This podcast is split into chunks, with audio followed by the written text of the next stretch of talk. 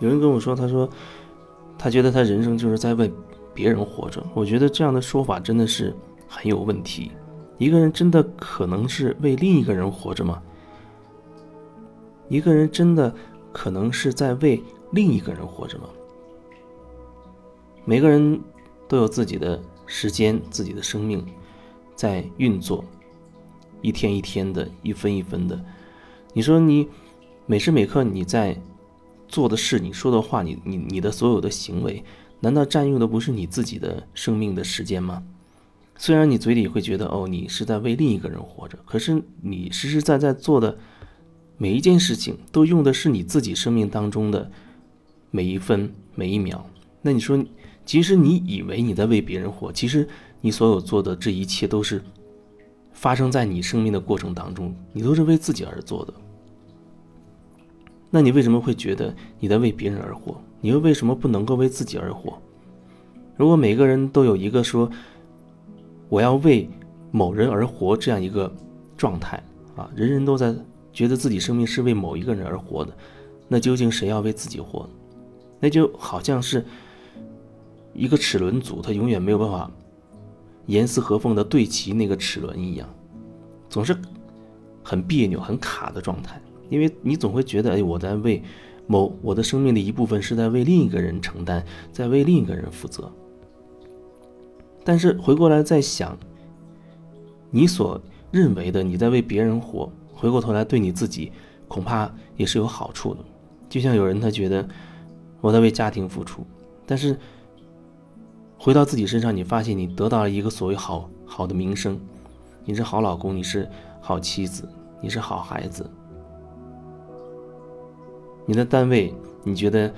你无怨无悔的去努力工作啊，付出做了很多，其实你也并不真的想做的一些事情，但是你得到了好员工，啊，你的老板、你的同事都很认为认为你是一个好人等等，所有的东西都会涉及到你要付出，为此要付出代价。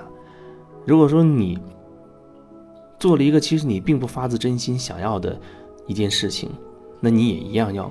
付出代价，那如果你按照你真实的感受做了一件你很热爱的、你真心喜欢的一件事情，那你同样也要所谓付出的代价。但是，我觉得在你做你真正喜爱的、热爱的事情的过程当中，你不会觉得自己好像我我在付出代价，或者我在很努力的去去做什么，就是说你。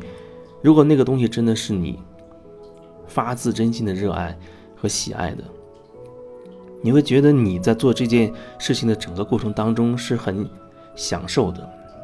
我说的热爱、喜爱，不是说带有某种特别的目的，好像你看我学的这个东西就会引人注目，大家就会夸我，觉得我很厉害，或者我跟别人聊天就有了资本，有了一个谈资等等等等，不是为了。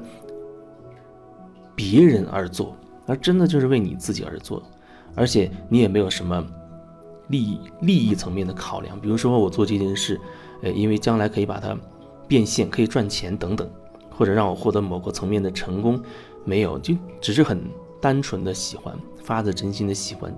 我就是因为喜欢这个东西，就像有人喜欢和大自然在一起，和小动物在一起，他就会觉得很喜欢。你没有什么特别的目的。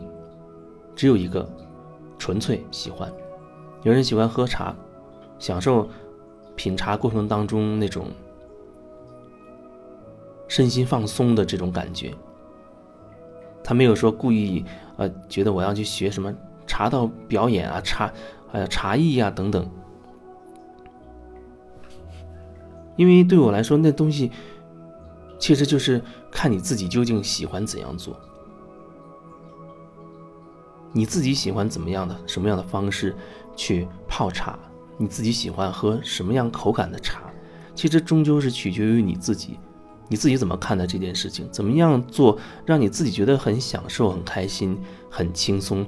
那就是对你来讲就是最适合的、最好的。但有的人可能学这些东西，某个层面他是为了学到了某种技巧、某种技术，但其实你真正享受其中，或许你根本不需要所有的这一切，你就是很单纯的想怎样就按照自己的想法去做就可以了。就像有时候我想做某一个某一个菜啊，我可能也会找一些啊网络上一些怎么做这个菜的各种方法、各种说明，但是我还会根据我自己的感觉去调整里面的东西。比如说我不喜欢吃辣的，那可能会把那那个菜单里。菜谱里一些东西给它改动一下，我可能把里面辣的成分去掉，换上我喜欢的口味，或者它里面可能一些配菜配料需要什么什么，但是我觉得有些东西可能我也不喜欢，那我可能会把它调整一下，调整成别的。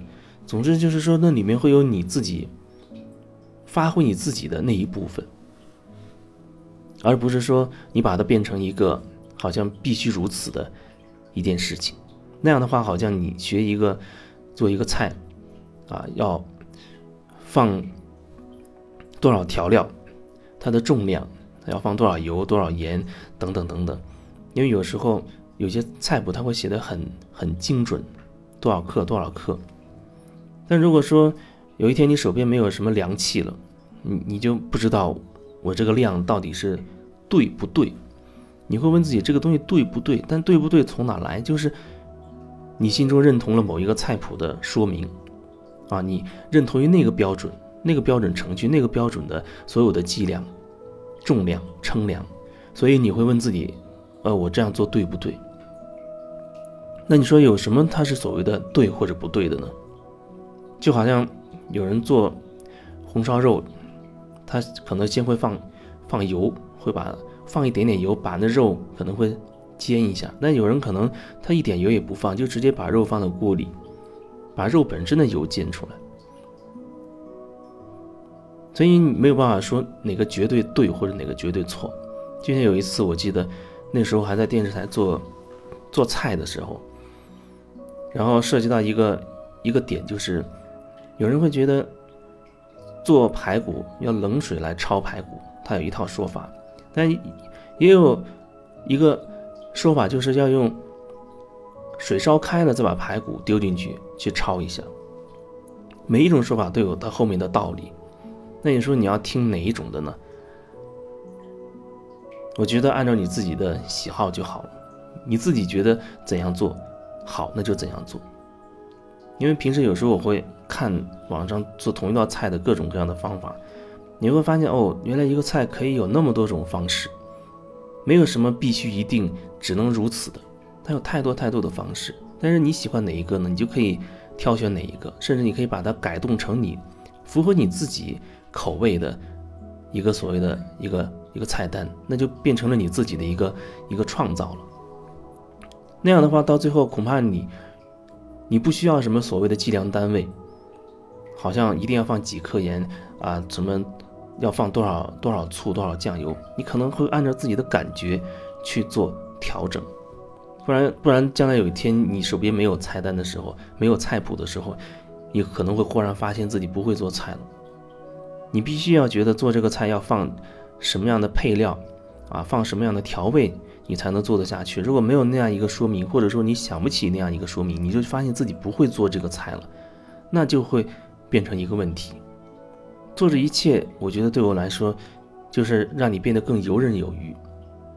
也可能你今天身边就这样就这样几个食材，那你凭你的感觉，你可以把它怎么样做出来？你可能做一些简单的调味烹饪就可以了。有时候你可能会有感觉要把它做的相对复杂一点，所以终究是要看你自己的感觉，看你自己的选择。